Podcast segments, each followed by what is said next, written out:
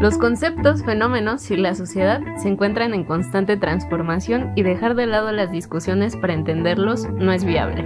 En charlas líquidas abordamos esos temas que todos quieren hablar. Síguenos para unirte a estas charlas en Twitter, Facebook e Instagram como charlas líquidas.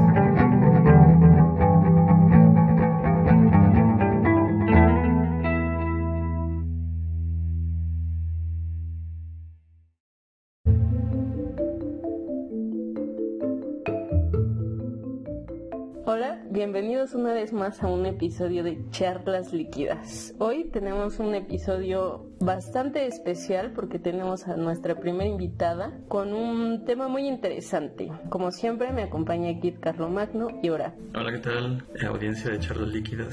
Sean ustedes vez bienvenidos a un, episodio más. Y pues vaya, ¿qué, ¿qué tema es el que vamos a tratar el día de hoy? Eh, bueno, el día de hoy vamos a tratar un tema que está muy, muy en boga últimamente, más que nada por la fuerza que ha tomado el movimiento. Y es ni más ni menos el tema del feminismo, pero el feminismo tal vez no como un debate completamente intelectual, sino de, otra forma. Que nos explique un poco nuestra querida invitada Marian cómo vamos a abordar ahora al feminismo. Bueno, buenas noches intentaba más o menos explicar que quería abordar el feminismo desde una perspectiva de experiencia propia y pues de cómo lo veo yo, cómo, cómo le platicaría a alguien que está iniciando que quiere empezar en este tema, pues justamente el feminismo que es. Entonces, quiero empezar con em, una de las definiciones que ha tomado eh, mucho valor dentro de los debates que se dan no solamente dentro de aulas, como lo comentaban intelectual, sino también dentro de charlas cotidianas o típicos debates en redes sociales, que es la definición de la RAE. Está muy mal esta definición y ahora voy a decir por qué. Esta definición dice que es un movimiento que busca el principio de igualdad entre derechos de la mujer y el hombre.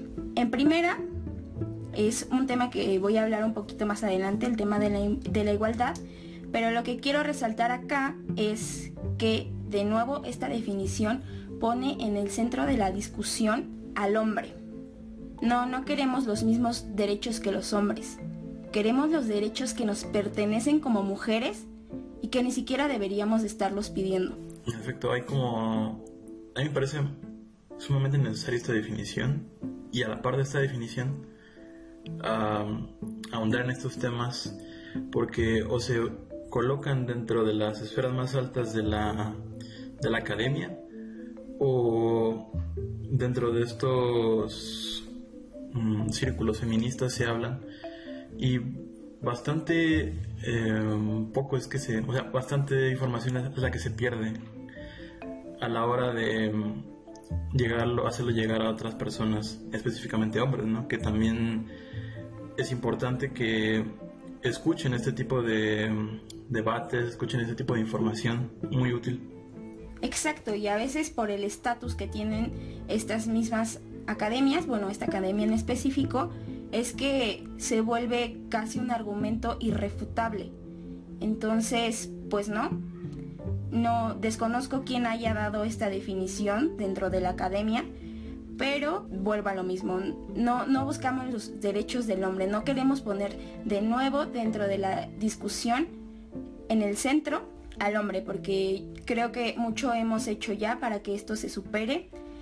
Y el principio de igualdad tiene que ver con lo mismo, no buscamos ser iguales, buscamos simplemente lo que nos pertenece. En este sentido entra el, el concepto de equidad.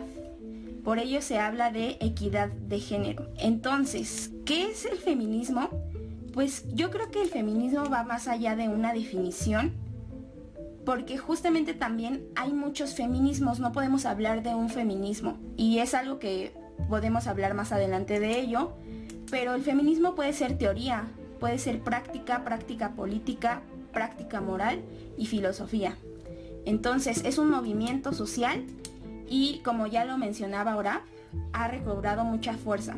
Yo pienso que sí es muy importante partir como de la definición oficial que, que nos proporcionaste porque se vuelve un tanto preocupante como pues quien no tiene conocimiento o acercamiento con personas que están dentro del movimiento o que saben un poco más, eh, pues que empiecen a definirse a partir del hombre, lo cual es muy preocupante porque también suele suceder siempre, ¿no? En nuestra educación las comparaciones hacia con los hombres y hacia con otras mujeres es como muy frecuente y, me gusta que, que empecemos por criticar o cuestionar esta definición. Tú hablabas acerca de, de esta eh, dispersión al respecto de la experiencia, ¿no? Que a partir de eso es cómo se puede configurar un tipo de feminismo o los diferentes eh, ramificaciones que se encuentran. Pero nos, igual nos gustaría saber al respecto en este episodio acerca de tu primera experiencia con el feminismo. ¿Cómo es que te acercaste? ¿Cómo es que llegó a ser parte, cada vez parte de ti y cada vez eh, más fundamental. Ok, bueno, igualmente es un camino de liberación de la mujer y pues en muchas de sus prácticas.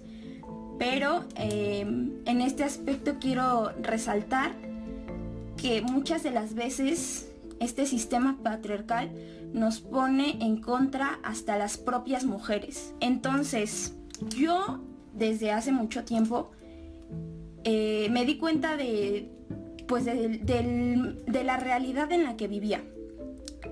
Pero nunca supe que mis pensamientos eran feministas o que en algún momento yo podría encontrarme dentro del feminismo. Una vez, recuerdo perfectamente, estábamos en un debate en, mi facultad en la que voy con licenciados de derecho. Uno de los licenciados mencionaba que él se asumía como feminista. Los hombres no se pueden asumir como feministas porque el feminismo es un, un movimiento de mujeres, por mujeres, la razón, y para mujeres. Entonces los hombres pueden entrar, pero eh, podemos abordar más adelante por qué o de qué forma. Y una de las compañeras le decía que no, que él no podía ser feminista. Entonces él le preguntaba por qué y lo que le respondió fue lo que en mí se quedó muy, muy marcado y recuerdo sus palabras fueron, para ser feminista únicamente se necesita haber sufrido las prácticas de un sistema patriarcal. Entonces, pues dentro de mi cabeza, mm, yo me imaginaría como una ruleta, empezaron a llegar muchísimos recuerdos, cosas que me han pasado en el metro, eh, acoso, que a lo mejor en algún momento yo lo normalicé, porque yo también estuve muy equivocada antes de de, de verdad identificarme con el movimiento y llegué a decirle a, compañeras que no fuera, o sea, hablando de acoso, que no fuera alguien guapo, porque entonces no se quejaban. Y no, después de ese comentario me pregunté que así fuera la persona no sé, con un rostro más hermoso del mundo o, un cuerpo más hermoso, no tendría por qué decirme algo que yo en ningún momento lo pedí o que me vaya a hacer sentir incómoda. Entonces sí, para ser feminista yo creo que no se necesita haber leído libros, eh, haber estado dentro de algún curso dentro de las aulas, simplemente eso, haber sufrido las prácticas de un sistema patriarcal y querer cambiar justamente esa realidad. A mí me parece interesante, ¿no? Esta, este, este primer acercamiento que nos mencionas que tuviste y esta, y esta conclusión a la que llegas en esta parte, en la que mencionas la de sufrir las prácticas de, un patriarcado. Es entendible, ¿no? Eh, incluso en, los, en cualquier movimiento social, ¿no? La, represión contra los indígenas o actualmente ahorita en Estados Unidos la, violencia contra las personas negras, eh, hay que, para poderlas entender o para menos poder sentirse parte de ese movimiento, hay que sufrir esas mismas represiones que, que estas personas tienen. Y, y hay que entenderlas desde ese punto también, yo creo, para poder saber cómo es que están reaccionando, ¿no? Eh, muchas críticas a veces que se tienen en un encuentro enfrente con movimientos feministas es que a veces llegan a decir esas no son las maneras, etcétera, etcétera, pero hay que entender, ¿no? Que si que si estas prácticas llegan a ser violentas ¿Por qué, ¿Por qué esperar responder de forma pacífica? Si tras un largo periodo se ha intentado hacer de forma pacífica y lo tenemos eh, en ejemplos históricos desde la primera ola feminista ah, y las que, han, las que han seguido después hasta nuestros momentos, han sido movimientos en cierta forma eh, diferentes a los actuales, pero no han dado los resultados este, esperados, o al menos no se ha conseguido romper esta brecha no existente de lo que se de lo que se está reclamando. Entonces hay que me parece muy importante entender eh, en este caso eh, yo como hombre eh,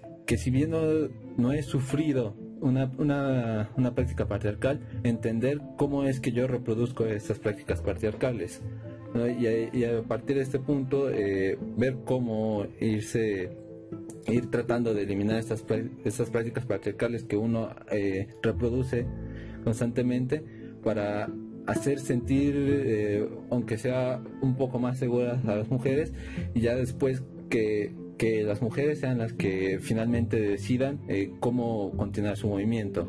Sí, y me encanta que hayas mencionado esto, porque ya había dicho que íbamos a, a ver de qué manera los hombres podrían hacerse parte del movimiento, y es justo de esa manera, reconocerse como parte del problema porque esa es la única forma en la que van a poder mejorarlo. Reconocerse como parte del problema y entonces eh, hacer evidentes todas estas situaciones que la mujer sufre y cómo ellos de cierta manera son privilegiados. Bueno, no de cierta manera, son privilegiados.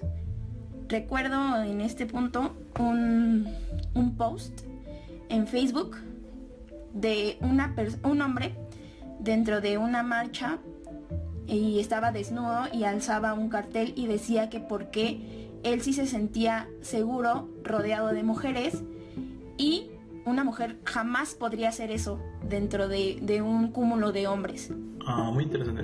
Eh, eh, sí me quedo mucho con esto al respecto, ¿no? De cuál es el papel eh, de los hombres en este tipo de momentos. Y es que conforme se acerca más el feminismo al... No, yo no diría que a la vida precisamente de cada uno, pero sí a la esfera pública, en donde los reclamos que precisamente se hacen más notorios, porque sí que son muy, eh, por así decirlo, ruidosos, ¿no? Son demasiado, se proyectan demasiado en la esfera pública tanto que llegan a, molestar al resto de población. Y yo, yo, yo, yo considero bastante útil esa, esa manera de manifestarse, ¿no? esa inconformidad que por años han callado bastantes generaciones de mujeres, pero que incluso me queda esta pregunta, ¿no? De qué hay con las mujeres que no perciben este movimiento, eh, o sea, no se perciben dentro de este movimiento. ¿Qué, podrías hablarnos al respecto? Bueno, en este punto eh, me gustaría pues abordar también las cosas que se podrían mejorar. Dentro del feminismo existen olas. Ajá. Y ahorita se podría decir que nos encontramos en la cuarta ola, que es feminismo, ciberfeminismo o feminismos de vinculación. Eh, por ejemplo, ecofeminismo.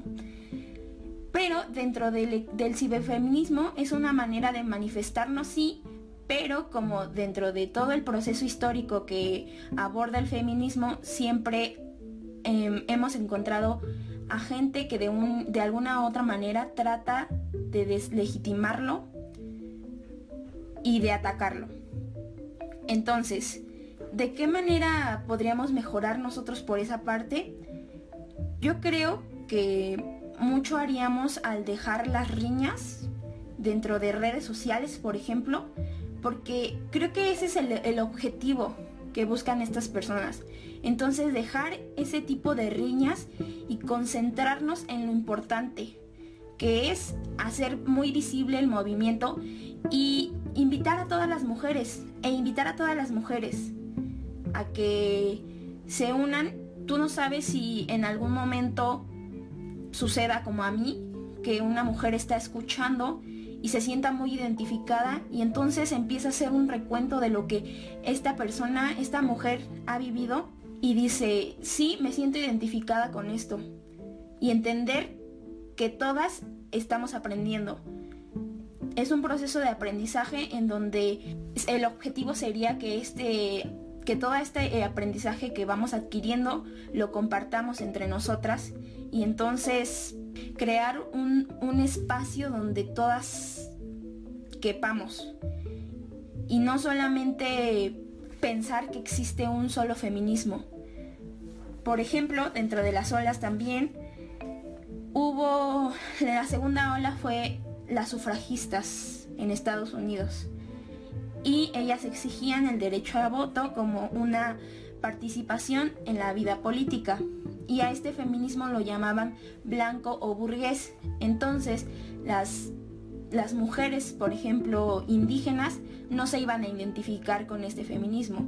Por ello es que al principio sí, me hizo, sí se me hizo importante aclarar que existen no uno, sino muchos feminismos.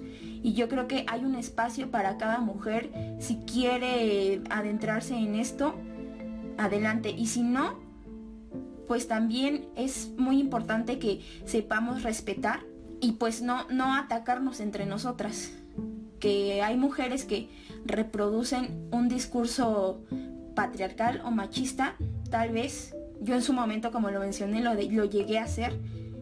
Pero pues se trata de eso, de ir invitándonos entre todas y, llegar a, crear un espacio en donde todas, todas tengamos un lugar.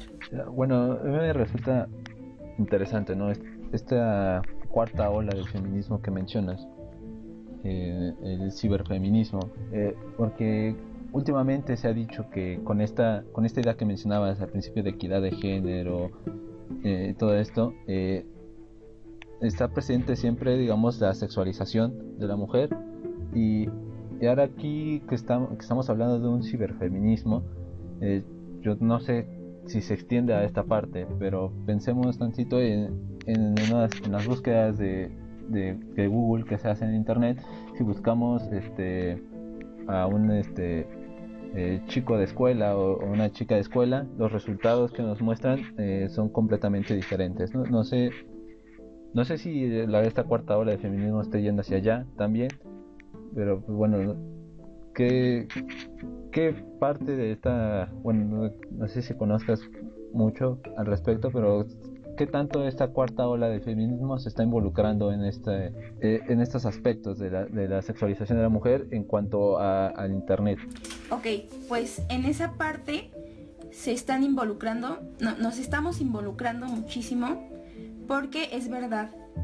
Es verdad que a la mujer se le ha sexualizado, sobre todo en páginas pornográficas y pues ya se ha dicho bastante de que estas páginas muestran un sexo que en realidad pues no es el que se practica cotidianamente, solamente se busca el placer masculino. Y lo mismo sucede con fotografías, por ejemplo, en donde buscan sexualizar a la mujer.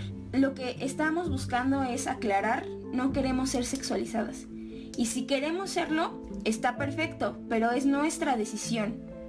No, no queremos que esto sea una especie de obligación, sino más bien una decisión. Porque ah, pues hay muchos casos también dentro de las redes donde se sexualiza a niñas. En ese aspecto ya existen leyes que son para tratar em, asuntos dentro de la red y pues sí estamos buscando que sean aplicadas porque también Oraf mencionabas eh, algo de lo que, que es muy famoso dentro de los debates o riñas que es la frase esas no son las formas entonces, ¿cuáles son las formas? Y me remito a lo que está sucediendo por estos días en la Comisión Nacional de los Derechos Humanos. Entonces, ¿cuáles son las formas? Si están ahí es por una razón, porque no se, no se ha hecho nada, se ha denunciado y no se ha hecho nada. Entonces, el problema no, no va a ser hacer más normas, es aplicar las que ya hay. y hay muy buenas normas que tratan acerca de, de lo que está sucediendo en la red, pero todavía no se aplican como deberían de ser aplicadas. Mm, otro, otro tema que me salta mucho al, al debate es acerca de quizá, vemos estos movimientos feministas, estas olas y manifestaciones al respecto, pero vaya, estos no van solos, quiero decir, van acompañados de diferentes, de diferentes otras manifestaciones que si bien no son eh, paralelas, sí que llegan a, confrontarse en, cierto punto. Y hablo específicamente en, este, en esta cuestión del género. Cuando se empieza a hablar acerca de estas participaciones de las mujeres transgéneros en estas manifestaciones feministas, muchas de ellas eh, sufren esta violencia por parte de, de la de este, de este grupo, ¿no? de, este, de este movimiento. Las, bueno, los debates hay de todo y posturas bastantes. Pero ¿qué me puedes decir al respecto? Porque hay bastante como que opacidad respecto de esta información, ¿no? Como que si bien dices tú que el feminismo es un movimiento exclusivo para las mujeres, debido a que ellas son las principales víctimas de este sistema patriarcal, ¿dónde es que quedan estas otras identidades que van surgiendo hoy en día? Porque, o sea, si bien perfectamente podrían haber existido, o sea, crear otro movimiento, crear otra, otra corriente y a partir de eso luchar por los derechos que consideren ellos propios. Pero estas confrontaciones no son, no se dan de la nada, quiero decir. En este punto me quiero remitir a la tercera ola del feminismo, que fue en la segunda mitad del siglo XX. Y tenemos aquí eh, un texto muy importante que es de Mary Wollstonecraft, que se titula La reivindicación de los derechos de la mujer.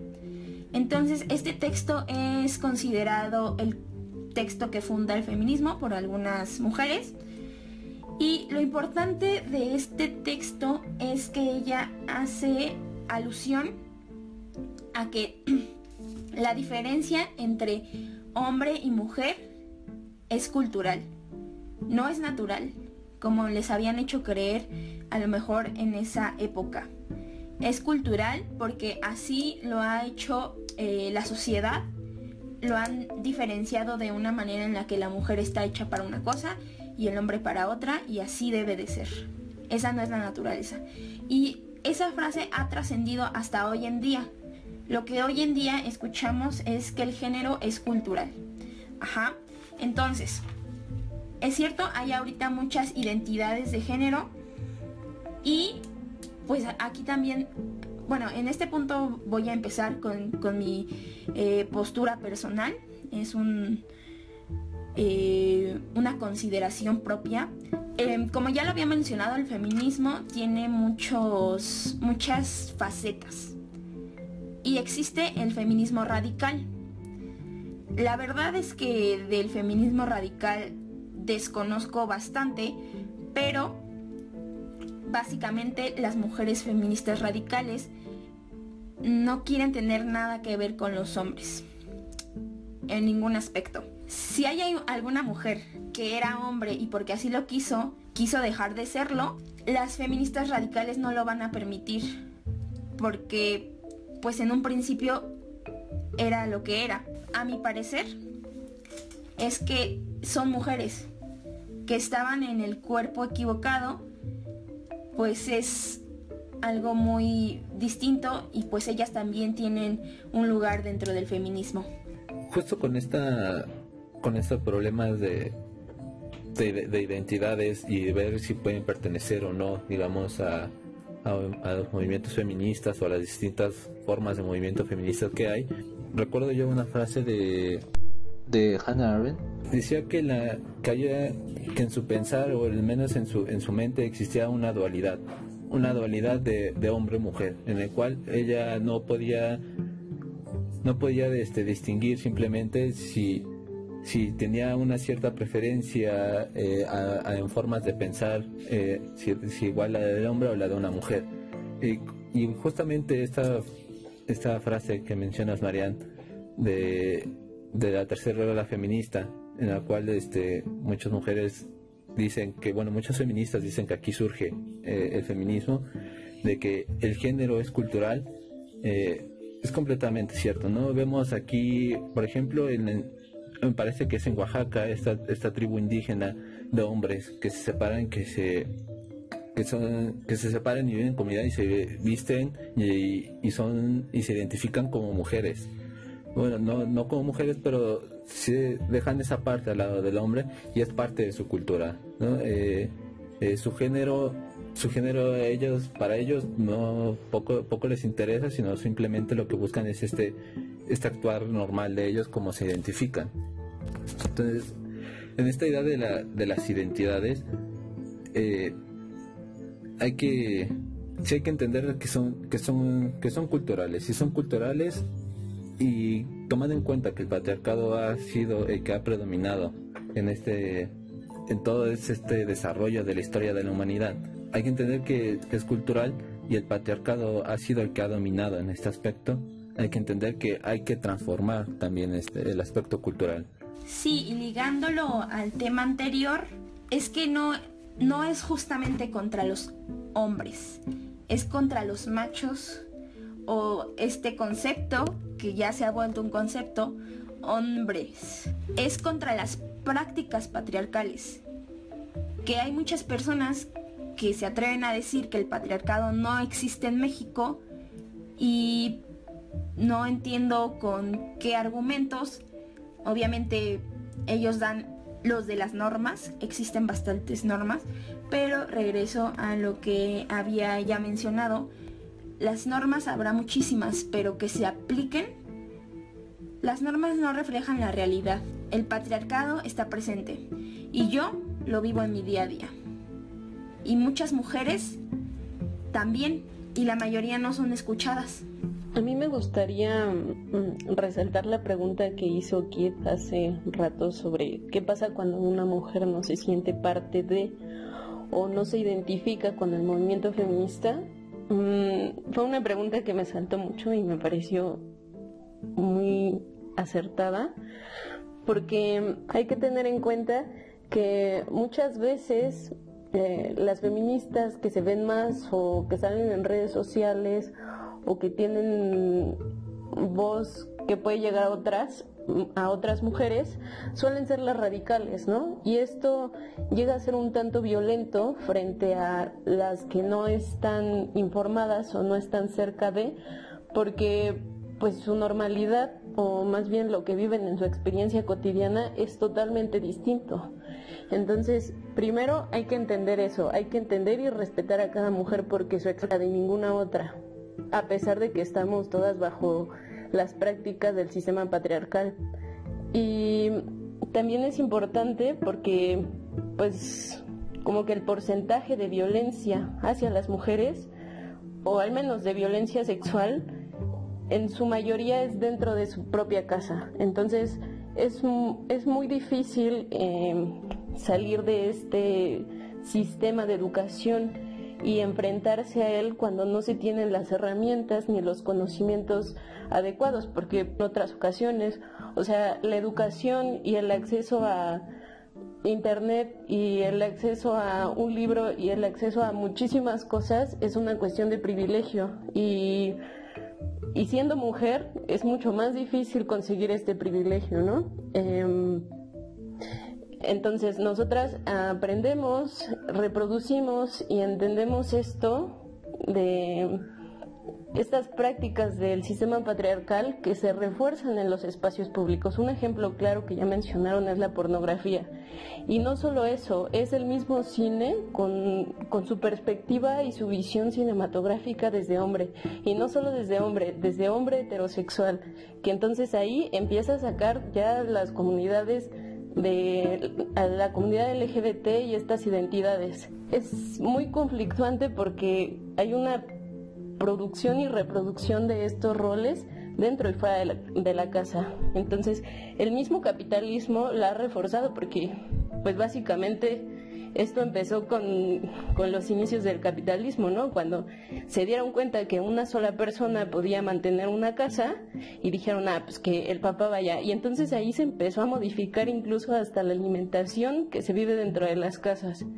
Y al menos en mi posición frente a las identidades, siento que es muy complicado eh, hablar con mujeres trans de feminismo muchas veces porque si bien sí, ya, ya estando como mujer empiezan a experimentar las cosas, no viven esta opresión patriarcal desde siempre. Entonces, tal vez pueden entenderlo un poco más y experimentarlo de alguna manera, pero nunca va a ser lo mismo a pues quienes nacimos y fuimos criadas desde el día uno como mujeres porque pues la violencia está todo el tiempo, todos los días, o sea, una que es mujer, cada que sale a la calle es, es difícil, es cansado, es agotador y, y se experimenta hasta en las aulas, o sea, en la universidad uno creería que, que pues la gente empieza a entender, pero, pero no. Se vive una violencia impactante y sorprendente que, que necesita moverse, pero hay que, hay que entender que, que todas estamos en una posición muy distinta. Algunas, algunas muchas que están hablando de privilegio, pero la mayoría no lo están ahí. A mí también me gustaría resaltar un poco al respecto de lo que mencionaba Marian, de este pensamiento ¿no? alrededor del patriarcado y de su supuesta inexistencia. Porque incluso de un lado o de un bando puedes encontrar eso y del otro están estos hombres incluso que lo defienden, ¿no? Como si fuera eh, la panacea, cuando en realidad es justamente un sistema que también los pone en contra de las cuerdas y aunque también te da privilegios, también tu identidad de hombre dentro de la cultura en donde te desarrolles, vaya, es bastante violenta o viéndolo desde nuestra perspectiva como hombres, sí es, mm, bueno, estos roles acerca de, que el hombre tiene que ser el, el, el, proveedor, ¿no? De que tiene que ser el más fuerte, de que tiene que ser el, el que incluso no se debe de quebrantar ante cualquier cosa. Todo ese tipo de adjetivos que acompañan al hombre hoy en día es precisamente por eso, es resultado del, patriarcado y que en muchas ocasiones he oído a bastantes hombres decir, eh, sacando argumentos para defenderlo, ¿no? Cuando como que los objetivos también de estas olas feministas y de más que adentrar al hombre al propio feminismo o al movimiento feminista, es repensar al respecto de tu propia identidad de género estas nuevas masculinidades que se les, que se les ha nombrado de esta forma, ¿no?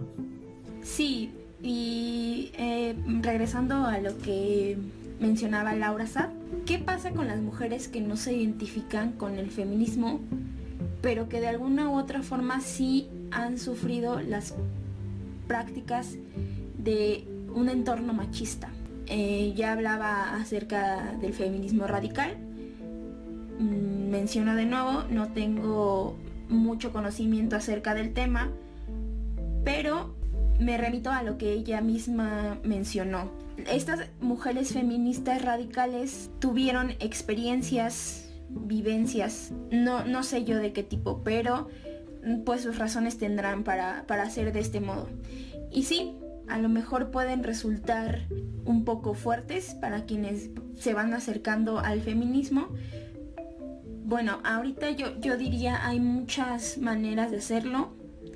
Podcast, sí, libros, incluso hay libros de, para principiantes que se están acercando al feminismo. Y mencionaba también lo de eh, pues el acceso a este tipo de, de informaciones. Estamos también buscando que desde la educación se impartan pues justamente, no sé, talleres, cursos acerca de, feminismo o de equidad de género. que equidad de género, pues es justamente lo que busca. Eh, que las mujeres eh, obtengan los, los derechos que, que, se merecen. Yo ahora que, que recuerdo, jamás he tenido un curso sobre feminismo dentro de la universidad. Ya existe la, opción de yo tomarlo por mi propia cuenta, pero pues el ideal sería que desde muy pequeñas, muy pequeños, nos hablaran de este tema, porque es algo que está presente en nuestro día a día, en nuestro país, y qué mejor que reconocerlo para mejorarlo. Ahora bien, ¿por qué estas bromas, no sé si los llamaría así, burlas, nos afectan tanto que las mujeres se vayan a la cocina? Pues es que hubo un momento en el que era verdad, como ya también lo mencionaron, el hombre se iba a traer eh, todos los medios necesarios para vivir y la mujer se tenía que quedar en la casa, cuidar a los niños, hacer de comer y no tenía la oportunidad de estudiar, por ejemplo, de desarrollarse en una vida política. Por eso duele, porque en realidad sí sucedió. Que no digo que esté mal estar en la casa y cocinar y cuidar a los niños, pero es que en ese momento era obligatorio. No, no era una decisión que las mujeres tomaran, era lo que se les obligaba a hacer. Sí, claro, al final pues todo tiene que ser elección tuya, como mencionabas, eh, ya sea que te quieras quedar en tu casa, ya sea que quieras trabajar, ya sea que quieras sexualizar tu cuerpo, pero no para todos, porque también es importante, o sea, uno no quiere estar para quien sea, es para quien tú quieres. Y retomando esto que menciona sobre la lucha que se está haciendo para que empiece a haber una charla dentro de las aulas desde pequeños, es súper importante, pero creo que aquí entran las formas que a muchísima eh, a muchísimo porcentaje de la población no le parece que sean así, pero yo creo que sí son formas, porque si bien se lucha por un cambio en la educación de los niños, hay que volver a resaltar que la educación es un privilegio y necesita ser de esa forma para que llegue más allá de las aulas, como para que no solo se escuche a las niñas y niños que tienen la posibilidad de ir a la escuela, porque si, si vemos en porcentaje a la población, pues cuántos mexicanos han acabado la primaria, cuántos mexicanos saben leer siquiera, ¿no? O sea, sí puede que esté, que tengan internet, internet gratuito por parte del gobierno, pero cuántos saben leer y cuántos saben buscar información, porque también esa es otra cosa. Eh, hay muchísima información y por lo tanto hay muchísima desinformación porque no se sabe qué información es verídica y qué no. Eh, precisamente justo el problema de crear una transformación desde la educación eh, se convierte en problema por algo que Marian ya mencionaba, ¿no? Que, que el problema de, del patriarcado y el arraigo que tienen ciertas personas a ciertos comportamientos o ciertos privilegios es que es cultural. Y al ser cultural es más difícil de, extraer porque las personas lo sienten ya parte de su, de su, de su identidad. Y, al momento de decirles que esto ya no, eh, le estás quitando lo que convertía a esas personas en lo que eran. Entonces se vuelve difícil transformar a estas personas, por lo que el cambio tiene que ser gradual. Eh, como lo hemos eh, vivido eh, últimamente, eh, el cambio hacia ciertos comportamientos ha sido, digamos, eh, un avance generacional. Desgraciadamente muy lento. Ojalá hubiera una forma de hacer conciencia y una transformación de esto más rápido. Pero de momento la única salida un poco viable, digamos, que, que es este, segura es esta transformación gradual aunque no es la óptima, no es lo que lo que se desearía para que ya dentro de unos eh, a lo mucho cinco años estos estos problemas de, de género de, de, feminicidios etcétera se reduzcan a un mínimo que sean ya raros eh, pues, lo que tenemos que hacer por desgracia es, es hacer este, este cambio generacional, porque, por ejemplo, yo ahora como hombre me he educado en una, en una cultura patriarcal y, puedo ser consciente completamente de ello y tratar de erradicar ciertos comportamientos, pero independientemente de eso, dentro, dentro de mí ya está interiorizado ciertos comportamientos patriarcales que pueden volverse difíciles de sacar.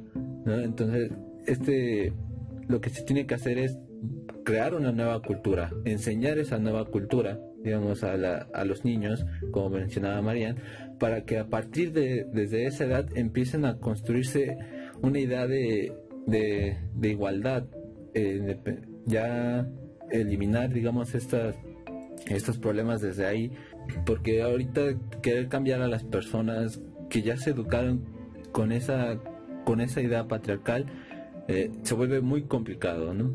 Sí, el tema de la educación también es muy extenso, de que sería otro, otro, otro episodio, pero en el caso de, la educación hacia el feminismo, hacia esta cultura patriarcal, como eh, mejorar esta situación, pues me ha tocado vivir la experiencia de, de niños, de niña, a través de mi sobrina.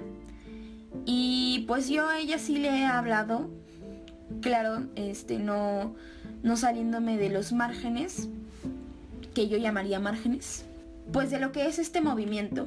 Entonces ella se siente muy identificada, se siente muy a gusto con que yo le esté hablando, pero de repente llega a decirme que una vez platicando con su amiga o con varias amiguitas, pues le comienzan a, decir este tipo de cosas como que pues están mal, eh, que son esto y el otro. Eh, las compañeras feministas que, hacen pintas, por ejemplo. Y pues te quedas pensando porque entonces viene desde casa y, y cómo sería, y aquí sí también me lo pregunto, cómo sería una clase dentro de las aulas con niños que en su casa ese es el tema. Se torna difícil el camino, pero pues por ello seguimos trabajando. Sí, en efecto es complicado, ¿no? Como que la una de los objetivos por parte del Estado a la hora de plantear un programa educativo muchas de las veces, por no decir casi siempre, es apelar hacia la competición. Y si eso quiere, se traduce en que tienes que haber más clases de matemáticas o más clases de ortografía o yo qué sé, para, para tener eso vas a tener que sacrificar clases eh, de civismo, clases de, de música, incluso también no una clase de género, porque no en una educación de lo más básica. Eh, sí, Claro, también estoy de acuerdo de que me parece esencial empezar a, a promover este tipo de igualdad de género, ¿no? Sí, porque aunque me lo pregunto en este momento, pues también me ha tocado ser parte de que tú después de que en la escuela, en la universidad, tienes otro otros tipos de pensamientos a los cuales acercarte, pues te toca educar a los más grandes. Entonces, pues sí, sería un espacio de, pensamiento y pues una excelente opción. Es que igual, por ejemplo, como tú lo relatabas al, principio de esa última, eh, bueno, de la última pregunta de eh, Laura y después responder tú, mm, parece que el momento en el que nosotros decidimos aprender al respecto del feminismo acercándonos ya sea a una clase optativa, ya sea acercándonos a un amigo o cualquier otro punto de acercamiento, mm, me da el resultado mucho de lo que sucede, yo que sé, en, las facultades donde más imparten estos temas. Y cuando más imparten estos temas, es donde más denuncias al respecto de, de, las mujeres hay sobre los hombres, ¿no? De abusos, de acoso, de violación, y los tendederos que luego llegan a, a hacer visible toda esta violencia me hacen como que pensar de, bueno, tal vez esto se hubiera evitado si un poco más de educación de igualdad de género se hubiera impartido un poco más antes. Y claro, es bastante problemático, ¿no? Los padres de hoy en día al momento de decir no te metas con mis hijos, de, no les metas ideología de género. Y pues básicamente lo estás anclando a un sistema de, ideología bastante retrógrada y, muy, clasista. Ah, me parece muy importante también justo que menciones esto, porque es un, un, un hecho que yo también había percibido, pero no sabía cómo interpretarlo. ¿Por qué en las facultades en donde más se intenta impartir este tipo de cursos, de talleres de equidad de género, de feminismo, es donde más se dan pues situaciones de acoso, de abuso hacia la mujer en general? Porque aquí hay otro hecho que también es muy importante y creo que va de la mano con esto y es que México es eh, uno de los pocos países que tiene normalizado el concepto de feminicidio y sin embargo es de los países en los que año con año más se registran feminicidios. ¿Por qué? Si está normalizado, si existe pena para este tipo de, de violación.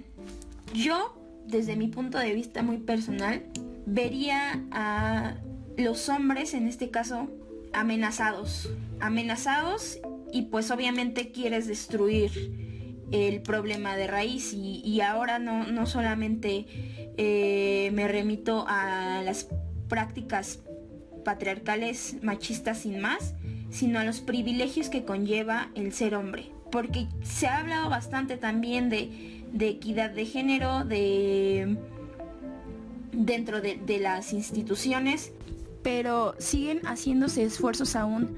No se ha logrado. Tan solo en la Organización de las Naciones Unidas nunca ha habido una secretaria general mujer. Sí, como que bastante vacía, ¿no? Al respecto de cómo atacar este tema.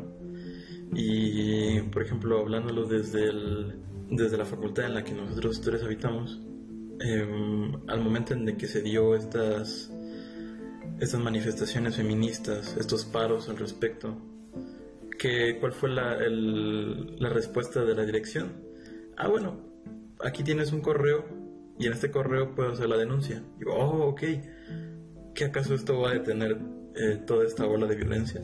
¿Qué acaso esta era lo último que necesitaban las mujeres a la hora de como que solucionar sus problemas? Porque hoy en día todavía tengo, oigo testimonios al respecto de, de alumnos que son acusados de violación, pero aún así siguen asistiendo porque se han logrado amparar, ¿no? Y eso es... No, y es que a veces ni siquiera es como que se logren amparar. La solución de la Facultad de Ciencias Políticas y Sociales es, tú metes una denuncia y su respuesta eh, al ir con el abogado, ah, pues no vamos a dejar que se inscriba en el mismo grupo que tú, en esa materia.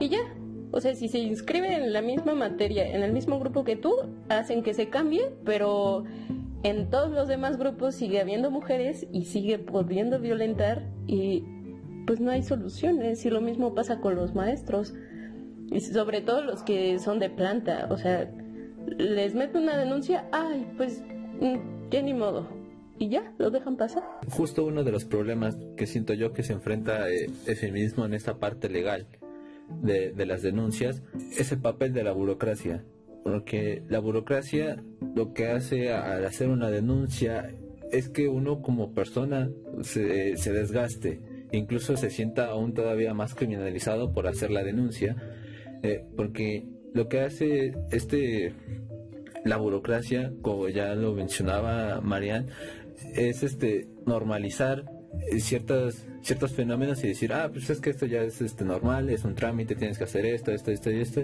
y esto otro y simplemente se queda allí en, el trámite, no pasa no pasa ya de simplemente estar anotado en papel y que se haga cumplir eh, la ley, sino simplemente ya se tomó este los datos, etcétera y vamos a ver qué se puede hacer. Y justamente este proceso burocrático hace que el movimiento feminista en cuanto a las denuncias para denunciar el feminicidios, acosos, violaciones, etcétera, eh, se vuelve tan, tan, tan común que incluso uno ya diga, ¿para qué denuncio si todos modos no se va a hacer nada? Exactamente. Y yo desde mi punto de vista personal creo que en este punto entran los poderes. Ya una profesora también de mi facultad me lo mencionaba. Eh, ella intentó realizar un, una investigación de la violencia que sufrían las niñas y no se le permitió, porque dentro de, de su facultad, en donde lo iba a hacer ella, que no fue en la de ciencias políticas, habían puros superiores hombres y le cuestionaron muchísimo por qué era el de las niñas y no de las niñas y niños y pues obviamente que no, no permitieron que, que lo realizara. Y lo que ya mencionaba, ¿no? Pareciera que, que, ya hemos avanzado bastante, pero ¿quiénes son los que tienen los, los puestos más altos, los más altos mandos?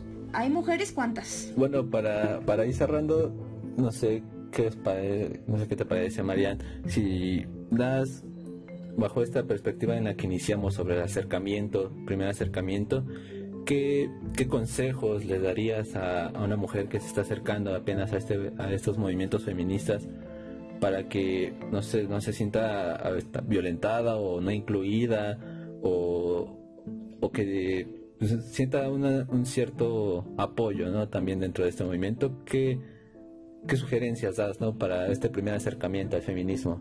Bueno, eh, pues lo primero, no es necesario tener muchísima información para ser feminista.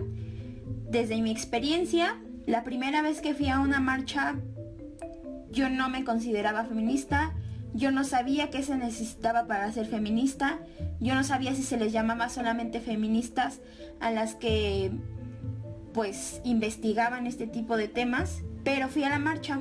Después de esa marcha yo realmente sentí un empoderamiento en mí como mujer.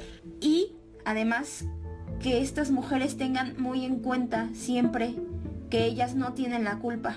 Ellas no tienen la culpa de que las acosen, de que les digan piropos que en lugar de que te hagan sentir bien, te hacen sentir asco.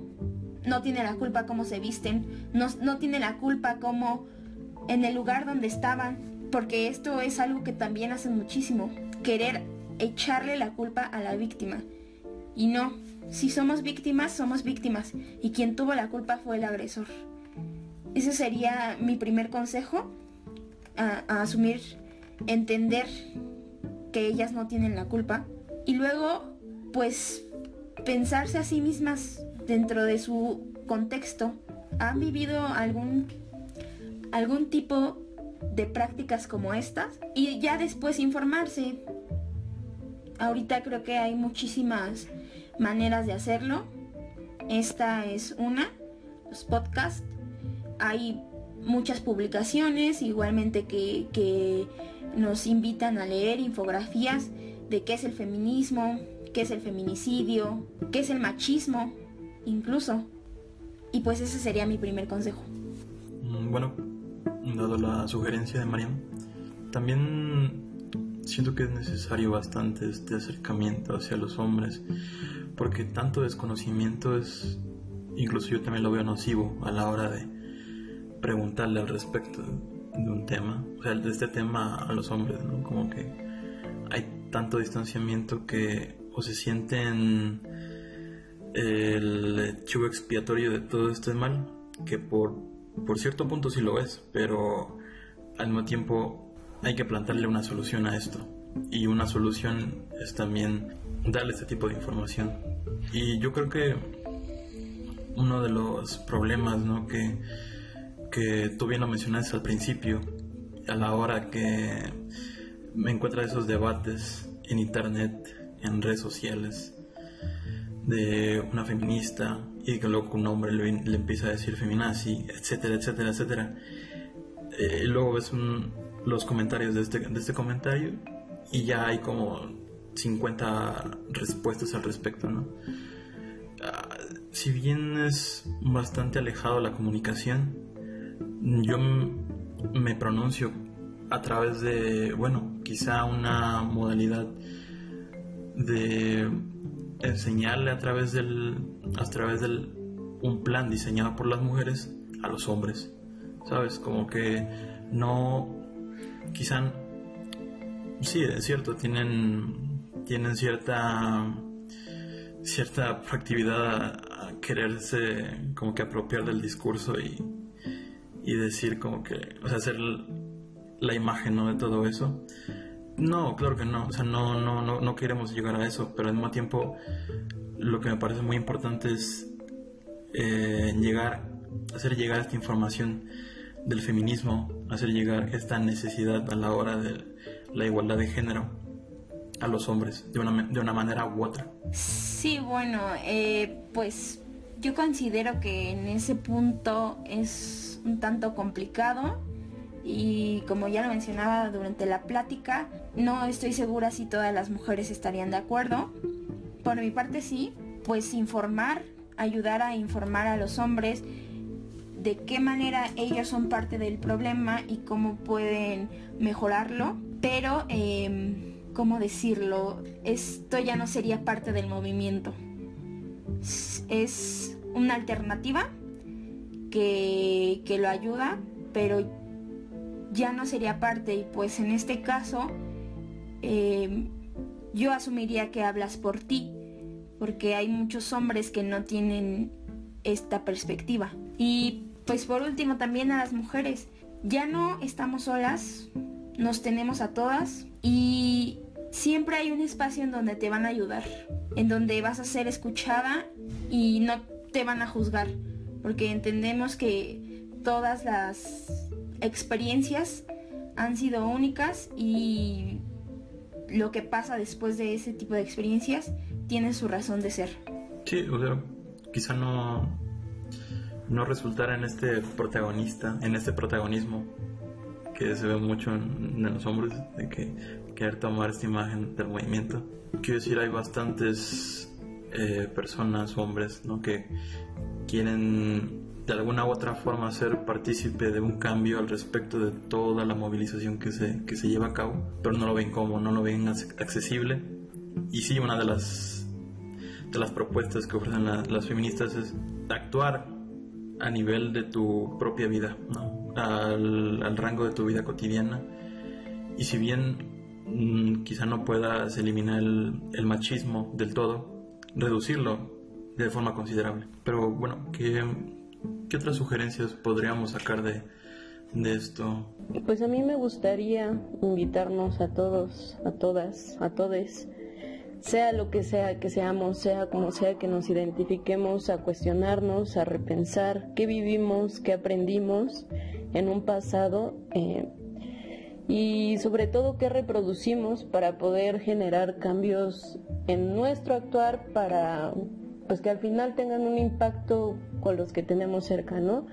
Intentemos informarnos lo máximo posible, intentemos aprender a escuchar, aprender a entender, a criticar, a criticar nuestros propios conocimientos y sobre todo rodearnos de personas que nos hagan sentir cómodos, cómodas, cómodes, que pues es lo más importante, ¿no? Porque hay quienes en redes sociales defienden algunos movimientos y en su actuar cotidiano son otras personas, entonces siéntanse cómodos y si no se sienten así, busquen dónde, porque siempre va a haber alguien para eso. Sí, efectivamente. Yo el debate no se cierra, se sigue abierto, sigue abierto. Las soluciones se siguen siguen esperando eh, varias para poder terminar con ese problema y bueno, también les invitaría a que se informen, a que, a que conozcan sobre feminismo, eh, si son si se identifican como mujeres, eh, investigar, conocer lo que es el feminismo. ya lo decía Marian, a veces no es necesario ser un conocedor para poder exigir tus derechos. y en el caso de los hombres, pues empezar a tomar conciencia de lo que de los privilegios que tenemos ah, como, hombres en esta sociedad patriarcal y pues tratar de construir también nuevas masculinidades que, que sean amigables con esta con esta nueva con esta construcción eh, feminista. Y pues también tratar de como decía Kit Carlo Magno minorizar no los ir minorizando los los comportamientos machistas que existen entre, entre los hombres y que reproducimos a veces eh, sin saber o que no teníamos ni idea que era eh, un comportamiento machista, pero primero que nada es este darnos cuenta ¿no? de, de nuestra posición como hombres y bueno, los invitamos también a seguir participando en este debate, comentándonos en, nuestras redes sociales, claro, eh, también compartiendo este podcast para ampliar el debate. Y bueno, eh, queremos, queremos agradecerle a nuestra invitada Marian por haber venido aquí el día de hoy. Gracias por invitarme. Muchas gracias por ser una maravillosa invitada. Sí, de hecho es el episodio más largo. Muchas gracias por ser. Muchas gracias por ser unos maravillosos invitadores y invitadora. Cuando quieras, este es tu podcast, puedes venir a hablar de lo que se te antoje, relacionado tal vez con tu carrera o con otra cosa de experiencia personal y de crecimiento. Gracias. Nos vemos en el siguiente episodio, amigues. Bye.